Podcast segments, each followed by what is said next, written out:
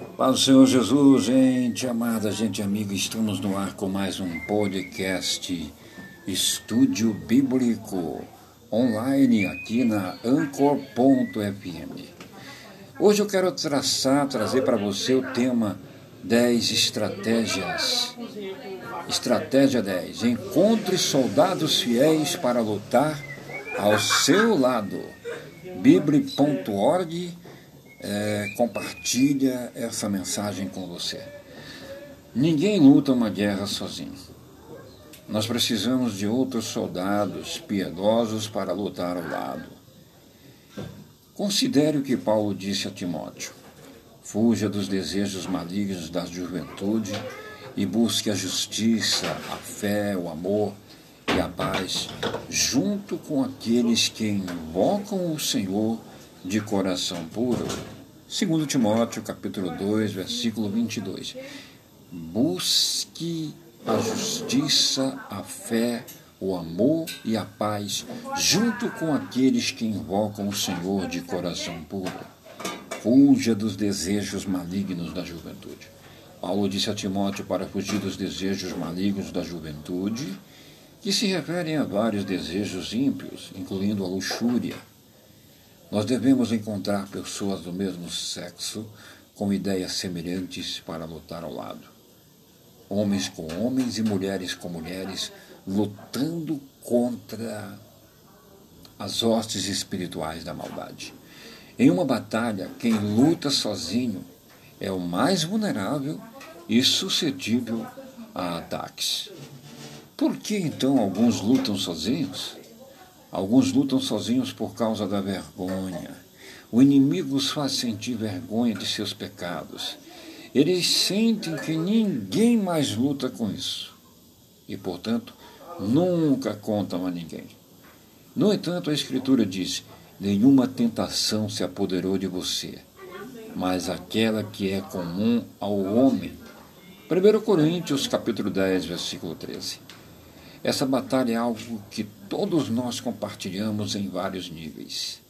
Não deixe o inimigo mentir para você e impedi-lo de obter mais apoio ou apoio necessário. Alguns lutam sozinhos, porque pensam que podem vencer a batalha sem ajuda. Contudo, 1 Coríntios 12, 21 diz: O olho não pode dizer para a mão, eu não preciso de você. Deus criou o corpo de Cristo de tal forma que somos interdependentes, o que significa que precisamos uns dos outros. Precisamos uns dos outros para realizar as obras que Deus nos chamou para fazer, incluindo obter a vitória sobre a luxúria. Provérbios 13, 20 diz o seguinte: Quem anda com os sábios fica mais sábio mas o companheiro dos tolos sofre. Encontre soldados sábios e piedosos com quem orar, confessar e obter a sabedoria, a fim de obter e manter a vitória contra a luxúria.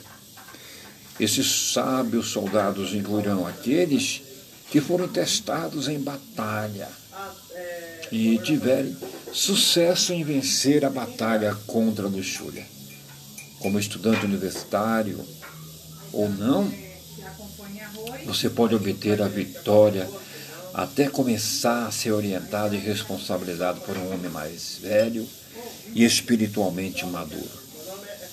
É, encontre soldados sábios e piedosos para ajudá-lo a conquistar a vitória. Além disso, deve-se notar que o companheiro de tolos sofrerá danos isso também é verdade em sua batalha contra a luxúria. Luxúria. Se suas amizades íntimas e relacionamentos de namoro forem com pessoas que não são zelosas pela retidão e pureza, sua apatia espiritual e imoralidade afetarão você negativamente. Às vezes, para obter a vitória, não apenas se deve buscar companheiros piedosos, mas também se deve abandonar os companheiros ímpios. Você sabia que às vezes para obter a vitória contra o pecado você precisa se juntar a companheiros piedosos, mas também abandonar companheiros ímpios. Por quê? Porque a Bíblia nos diz que as más conversações corrompem os bons costumes. Novamente, sabedoria e tolice nas Escrituras não é uma questão intelectual. Sabedoria e tolice nas Escrituras não é uma questão intelectual, é uma questão moral. O tolo diz em seu coração: Deus não existe. Salmos 14, versículo 1. O tolo diz que Deus não existe. Mas o temor do Senhor é o princípio da sabedoria. Provérbios, capítulo 9, 9, versículo 10. Escolha soldados sábios para lutar, aqueles que buscam a justiça com um coração puro, conforme está escrito em 2 Timóteo capítulo 2, versículos 22. E deixe ir aqueles que atrapalham o seu progresso espiritual. Se alguém está atrapalhando o seu progresso espiritual, deixe ir, deixe ir e deixe ir essas amizades é, com sábios. É, use as táticas de responsabilidade e de oração. Tiago nos dá uma receita ungida para quebrar fortalezas espirituais na vida de um crente. Ele diz: portanto, confessem seus pecados uns aos outros, orem uns pelos outros para que possam ser curados. A oração de um justo é poderosa e é eficaz. Tiago, capítulo 5, versículo 16. Embora essa cura possa se referir principalmente à cura física causada pelo pecado. Confira também Tiago, capítulo 5, versículo 14 ao 15. Sem dúvida também se refere à cura espiritual. Tiago, capítulo 5, versículos 19 ao 20 pessoalmente ao confessar minhas falhas aos outros e fazê-los orar por mim, experimentei uma força renovada para as minhas batalhas e para vencer minhas batalhas. E você pode experimentar uma força renovada para vencer as suas batalhas quando outros oram por você mas principalmente quando você mesmo ora por você. A confissão do pecado a Deus, a confissão do pecado a Deus, quanto aos outros, é crucial. Um dos esquemas de Satanás, sabe qual é, meus irmãos? É encorajar os crentes a esconder o pecado. Foi isso que ele fez com Acã. Ele encorajou Acã a esconder o seu pecado em vez de confessá-lo. Por meio da hipocrisia espiritual, fortalezas são desenvolvidas e fortalecidas na vida do crente. E esse é o tipo de cristão que Satanás destruirá. O crente hipócrita. Eles têm vícios no armário eles têm desejos no armário que nunca compartilham com ninguém, que nunca confessam a ninguém. Quando os cristãos não confessam diante de Deus e de outros, eles ficam insensíveis ao seu pecado, abrindo a porta para fortalezas maiores. Paulo fala sobre falsos mestres. Os falsos mestres, eles têm uma consciência cauterizada, uma consciência morta. E eles são enganados. Por quem? Por demônios. Em 1 Timóteo capítulo 4, versículo 1 a 2, ouça o que ele diz. O Espírito diz claramente que em tempos posteriores alguns abandonarão a fé, seguirão espíritos enganadores e coisas ensinadas por demônios. Esses ensinamentos vêm por meio de mentirosos, de hipócritas cujas consciências foram cauterizadas com ferro quente, cujas consciências foram mortas. Paulo chamou de mentirosos hipócritas, o que significa que professavam piedade enquanto viviam em pecado não confessado. Por causa disso, suas consciências pararam de funcionar, tornando-o mais suscetíveis ao engano demoníaco. Viver em pecado não confessado abre a porta para o diabo em nossas vidas. Fragiliza a nossa fé, arrebenta a nossa espiritualidade. Isso acontece com os cristãos o tempo todo.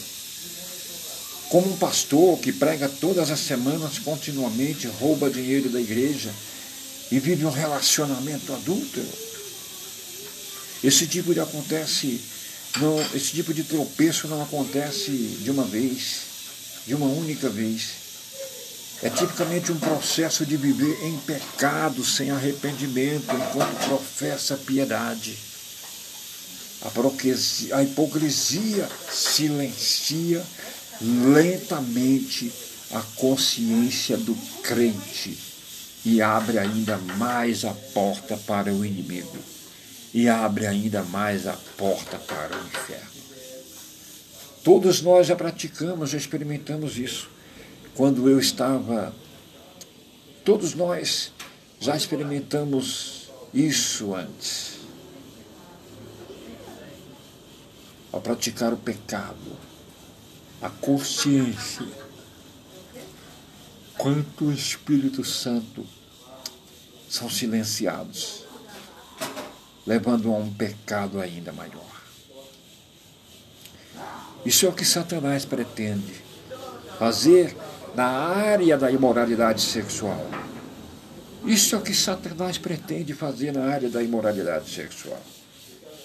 Por viver continuamente em pecado sexual não confessado, abre a porta para o engano e o controle diabólico, conforme demonstração ou demonstrado pelos falsos mestres.